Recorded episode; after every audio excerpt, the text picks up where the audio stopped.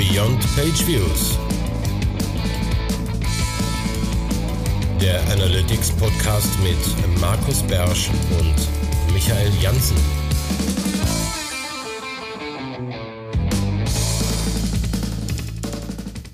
Herzlich willkommen zur aktuellen Folge Beyond Page Views. Folge 100, ach Markus, jetzt bin ich raus. 20. Folge 120 sind wir schon. Wir haben sind bei Folge 120, das heißt, äh, würden wir jeden Monat rauskommen, wären zehn Jahre, tun wir aber nicht. Ähm, haben wir eigentlich schon mal über ein Daily-Format nachgedacht? Nein, werden wir auch nicht. Nein, bist du Jeck.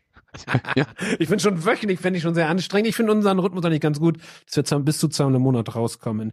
Finde Ja. ich ganz schön. Und heute haben wir das Ding des Monats. Sie haben ein schönes Ding des Monats gefunden, eines der schönsten Dinge des Monats, denn äh, Markus ist aktuell vermehrt auf LinkedIn unterwegs, postet immer wieder was Nettes.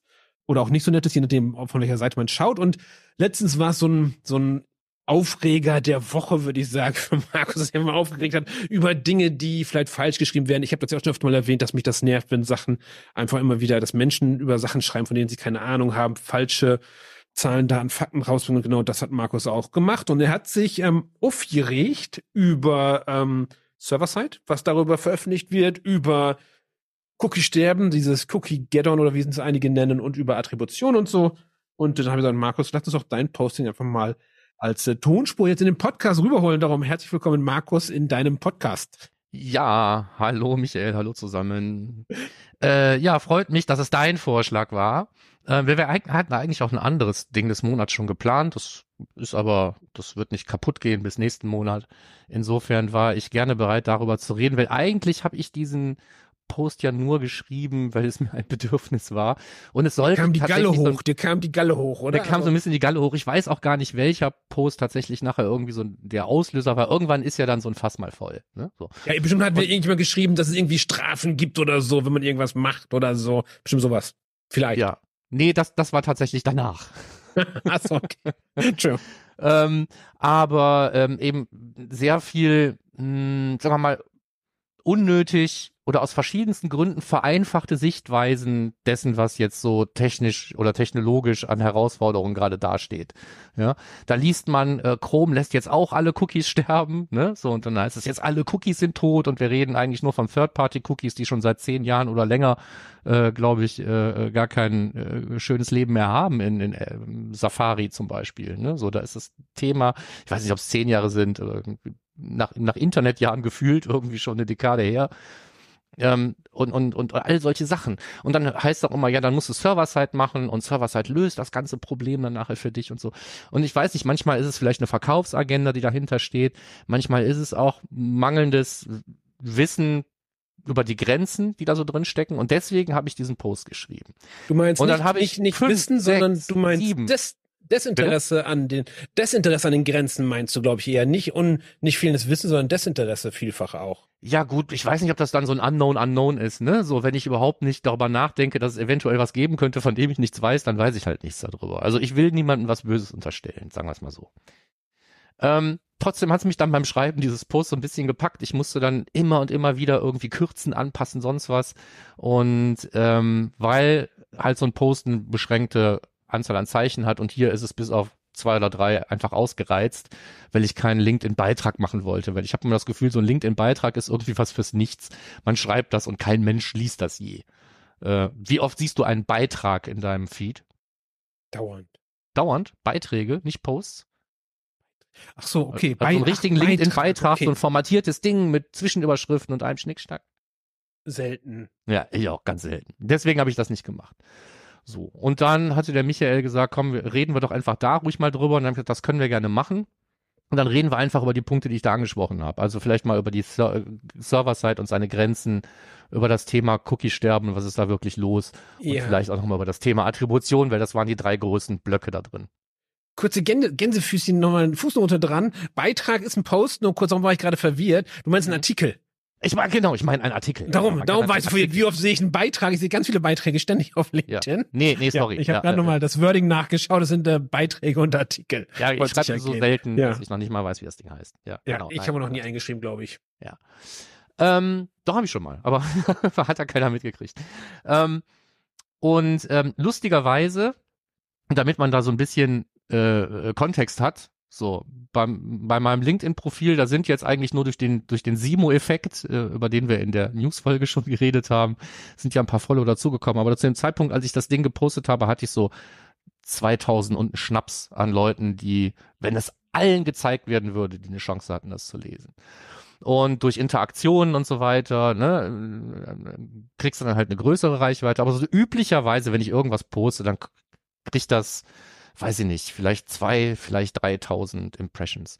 Und dieses Ding ist jetzt hier mit Abstand wirklich das äh, mit den allermeisten Impressions, mit jetzt schon über 15.000 zu dem Zeitpunkt, wo ich jetzt drauf gucke, ähm, weil es auch eben auch ein paar Mal geteilt wurde und so weiter. Und da es eben auch geteilt wurde, gehe ich mal davon aus, dass ähm, es tatsächlich einen Bedarf gibt an Aufklärung. Was ist jetzt wirklich wahr von diesen ganzen marktschreierischen Panikposts, die man da auf LinkedIn eben zuhauf leider zurzeit lesen kann. Was ja, ist, also zur Einleitung. Nehmen wir mal die, die, die Lösung vorweg, weil wie willst du dieses Problem lösen, dass diese Marktschreier ähm, Sachen verkünden, die so nicht stimmen? Willst du jetzt Gar jedes nicht. Mal Gar okay. nicht. Okay, ich dachte, da würde ich jetzt sagen, okay, und jetzt habe ich die Lösung. Ähm, ja, schade. Okay, dann erstmal zum Thema.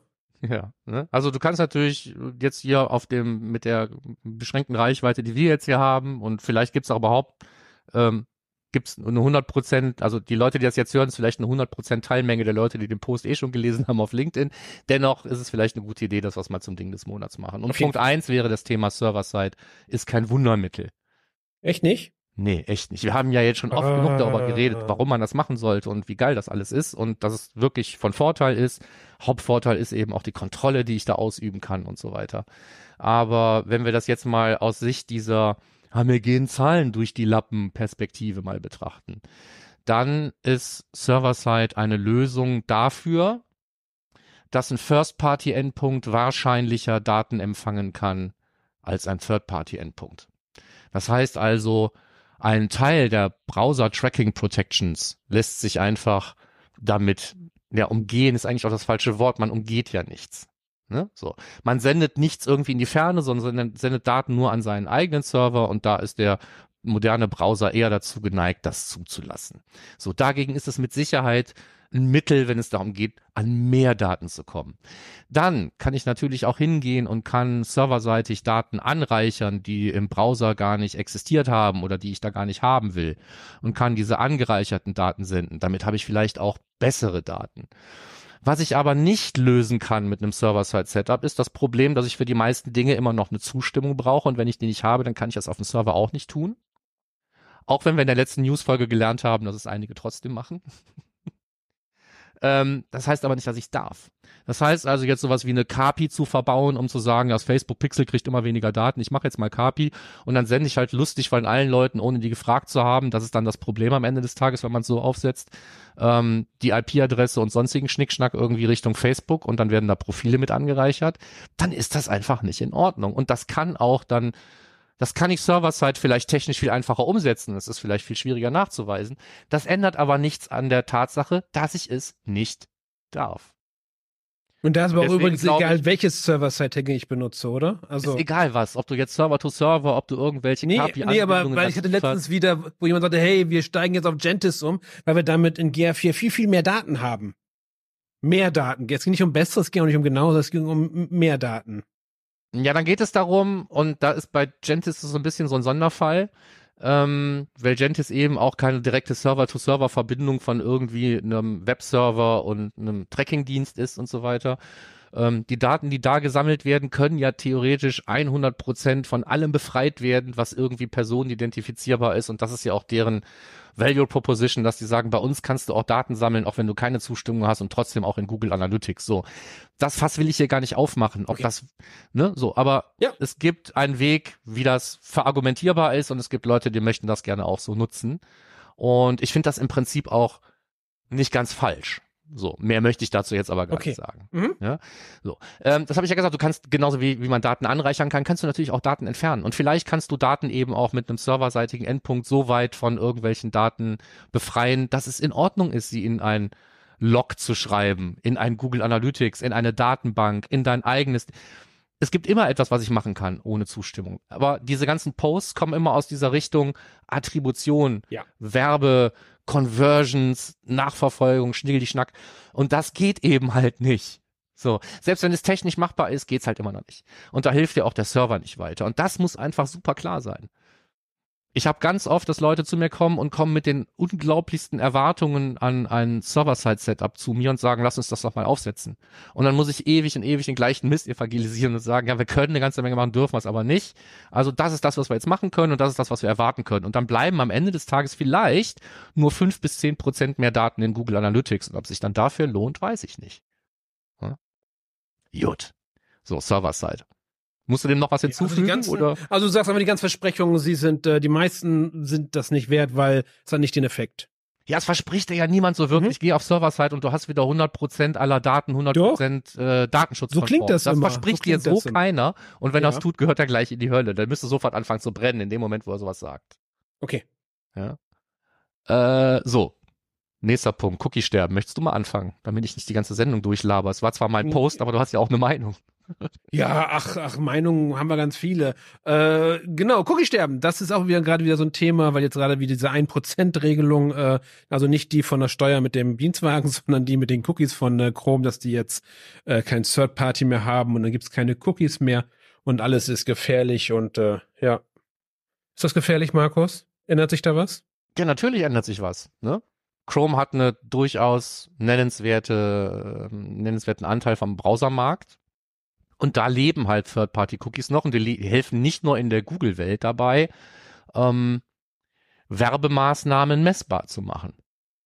Hm? Also wenn ich, äh, wenn es mir gelingt, wenn mein Facebook-Pixel zum Beispiel, wenn wir jetzt mal von Google weggehen, ähm, das Facebook-Pixel auf der Seite ist, dann ist es in der Regel über Third-Party-Cookies und also Requests dann immer noch in der, äh, in der Lage, dich zu identifizieren, dir dann auch ein First-Party-Cookie unterzujubeln, was dich dann identifizierbar macht, zusätzlich zu dem ebenfalls in der Regel existierenden First-Party-Cookie, wenn du irgendwo bei Facebook mal auf den Link geklickt hast ähm, und die Facebook-Click-ID, über die wir gleich reden, hat überlebt, dann landet die auch in einem First-Party-Cookie und daran ändert sich nichts. Aber ähm, all diese Geschichte, auch äh, das ganze Universum rund um Google Signals und äh, Display-Werbung und das Erkennen von Leuten ähm, auf anderen Websites und anderen Placements, wo man dann vielleicht irgendwie Remarketing-Maßnahmen oder sowas stattfinden lassen will oder interessenbasiert irgendwas ausspielen. Das hängt immer daran, dass irgendein Werbesystem und oder die Website in der Lage ist, ähm, irgendwas über dich zu wissen, um dich in die richtigen Töpfe zu stecken, um die richtige Werbung zu zeigen. Und da ist im Moment das Third-Party-Cookie immer noch ein großer Teil dieser ganzen Geschichte, Weil es einfach ist. weil es einfach ist. Aber es ist nicht richtig, wenn man liest, äh, auch teilweise hier, weiß ich nicht, BR24 hier, ich weiß nicht, was der Bayerische Rundfunk damit zu tun hat, ja, äh, Cookies vor dem aus, ja, Chrome macht ernst, tralala. Ja, Chrome macht ernst, ähm, stimmt. Und bis zu irgendeinem Zeitpunkt im Laufe dieses Jahres gibt's dann da halt auch keine Third-Party-Cookies mehr und dann haben wir tatsächlich Attributionsprobleme. Aber es sind dann deswegen noch lange nicht alle Cookies tot. Und das ist das, was den meisten Leuten ja gerade mal verkauft wird. Cookies sind tot. Und Cookies im Zusammenhang mit Click-Identifiern sind eben noch lange nicht tot, solange es der Click-Identifier noch schafft. Und damit wären wir dann schon beim Thema Attribution eigentlich. Ja. Aber diese Diskussion gibt's glaube ich, schon seit äh, zehn Jahren, glaube ich. Die hat schon Avinash Kaushik in seinen Büchern übrigens erwähnt, dass Cookies sterben. Ja. Das, da, Ich da, hier hat das Web Analytics wahrscheinlich hauptsächlich auf. Safari bezogen. Ne? So. Ja. Aber ist halt schon ewig, ewig her. Äh, so lange gibt's das schon. Also Cookies, Also Cookies Cookie- sterben nicht, wenn es First-Party-Cookies sind, aber die sind natürlich auch in, weitaus mehr in verschiedene Klassen fragmentiert, als wir es früher kannten. Ne? So, du setzt einen First-Party-Cookie, der Browser erkennt dich aber als Third-Party und dann kriegst du eine andere Version des First-Party-Cookies als die Website selber. Ne? Partitionierte Cookies, das Stichwort. Cookies haben oft ein viel kürzeres Leben. Ähm, inzwischen fast egal, ob sie per HTTP-Header oder per JavaScript-API im Browser entstanden sind und so weiter, je nachdem, ähm, aus welcher Tracking-Protection-Ecke man draufschaut auf diese Cookies. Also es, es bleibt richtig, dass Cookies ein immer schwereres Leben haben. Und selbst in Chrome schaffst du es nicht mehr, einen Cookie zwei Jahre leben zu lassen, weil da die maximale Lebensdauer zum Beispiel 400 Tage ist, auch schon seit einiger Zeit. Ne? So. ja. Ähm, aber es, welches Cookie lebt schon 400 Tage? in welchem Browser. Ja, das passiert halt sowieso inzwischen sehr, sehr selten. Okay, du hast jetzt aber jetzt schon, du hast jetzt, werden wir beim Cookie sterben und das ist ja schon das nächste Thema, Attribution und Clicker-IDs dazugeholt. Mehr oder Mhm. weniger, ne? Ja, genau. Versehentlich. Also Okay. die Click-IDs sind ja unser Ausweg eigentlich aus dieser ganzen Misere. Ne? Solange ich ähm, Quatsch, Markus. Ich glaube, dass Facebook schon viel weiter ist. Es ist überhaupt kein Problem für Facebook zu sagen, hier hat jemand geklickt auf der Seite mit der Ziel-URL und er ist angekommen. Zack, zugeordnet. Null Problem. Da brauche ich Für keine Facebook Click-ID ist das aus vielerlei Gründen auch einfacher wahrscheinlich als für Google. Weil du bei Facebook als Facebook-User immer angemeldet bist. Mhm. Also jeder für Facebook relevante User ist Facebook-User. Ja. Ne? So. Und das ist bei Google so ein bisschen was anderes. Aber ähm, das System ist ja egal, ob ich bei Bing äh, auf eine Anzeige klicke, ob ich bei Google auf eine Anzeige klicke, ob ich bei Facebook auf eine Anzeige klicke oder auf ein organisches Posting, ob ich äh, eine Outbrain-Anzeige anklicke oder was auch immer. Die meisten haben immer noch Third-Party-Cookies irgendwie, solange sie noch irgendwie funktionieren, natürlich in ihrem, in ihrem Wiedererkennungs-Werkzeugkoffer, aber eben in der Regel auch Click-IDs. So, von HubSpot gibt's die und überall gibt's die eigentlich. Ne? Und diese, ähm, diese Click-IDs landen dann in der Regel, nachdem man auf einer Webseite gelandet ist und diese Click-ID steht oben in der URL drin. Ne? Im Fall von Google einfach GCL-ID gleich und dann ganz viel Zeug. Ähm, und es lebt irgendwie ein Google-Tracking in irgendeiner Weise auf dieser Seite. Dann geht dieses Google-Tracking hin, nimmt sich diese Click-ID und speichert die in einem Cookie. In der Hoffnung, dass zu dem Zeitpunkt, wenn eine Conversion stattfindet, eben dann diese Referenz in Form der Click-ID noch existiert und die dann eben zusammen mit der Conversion übertragen werden kann, damit das andere System weiß, in diesem Fall halt Google Ads, aha, dieser Klick hat diese Conversion ausgelöst. Das ist die Idee. Und das ist auch erstmal nicht tot, bloß weil Cookies weggehen.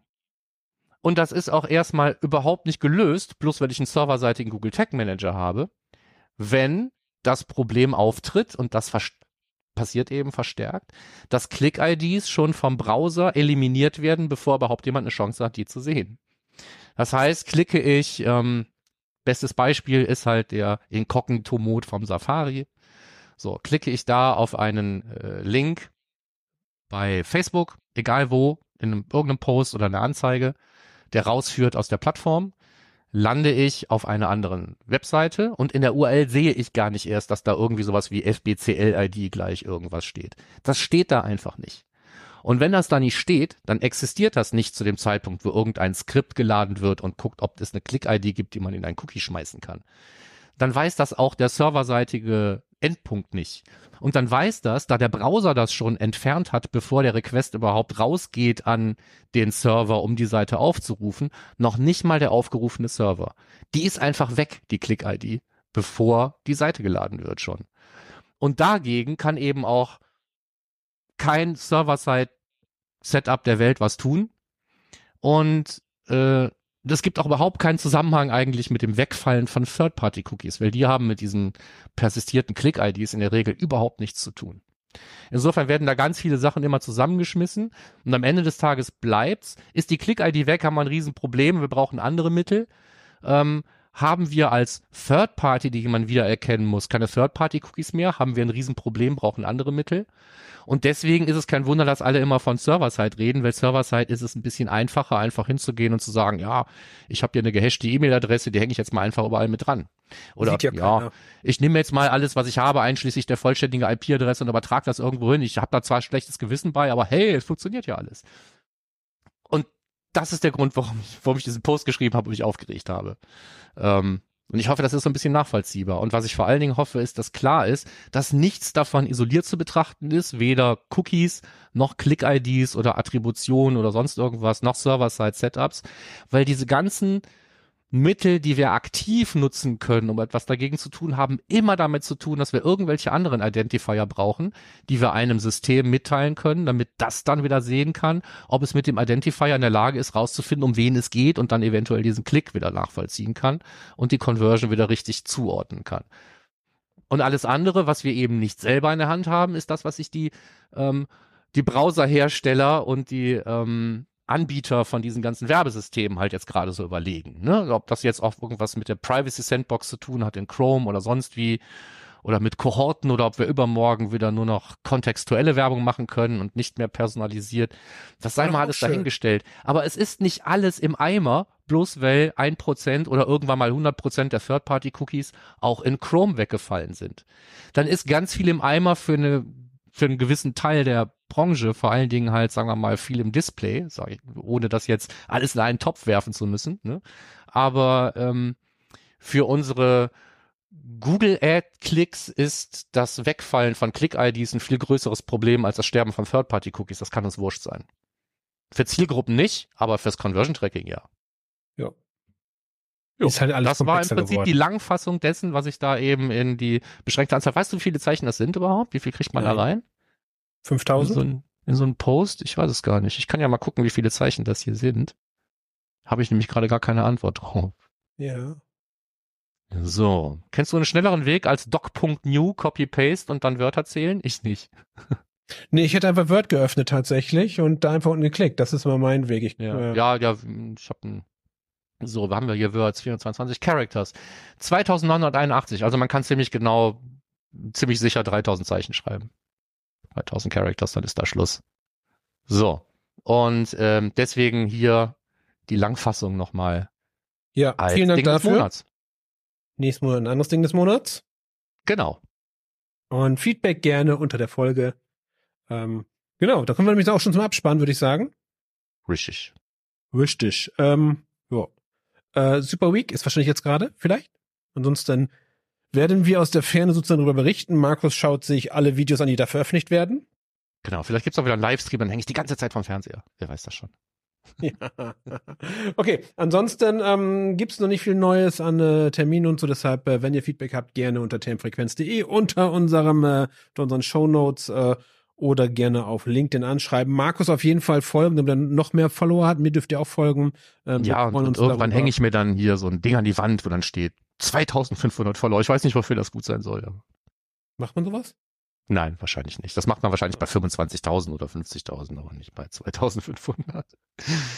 Gut, Warum auch nicht? Ansonsten gerne an podcast.analytrix.de. Und das war's von uns für diesen Monat. Wir sehen uns im kommenden Monat wieder. danke fürs Zuhören. Ciao. Bis dann dann.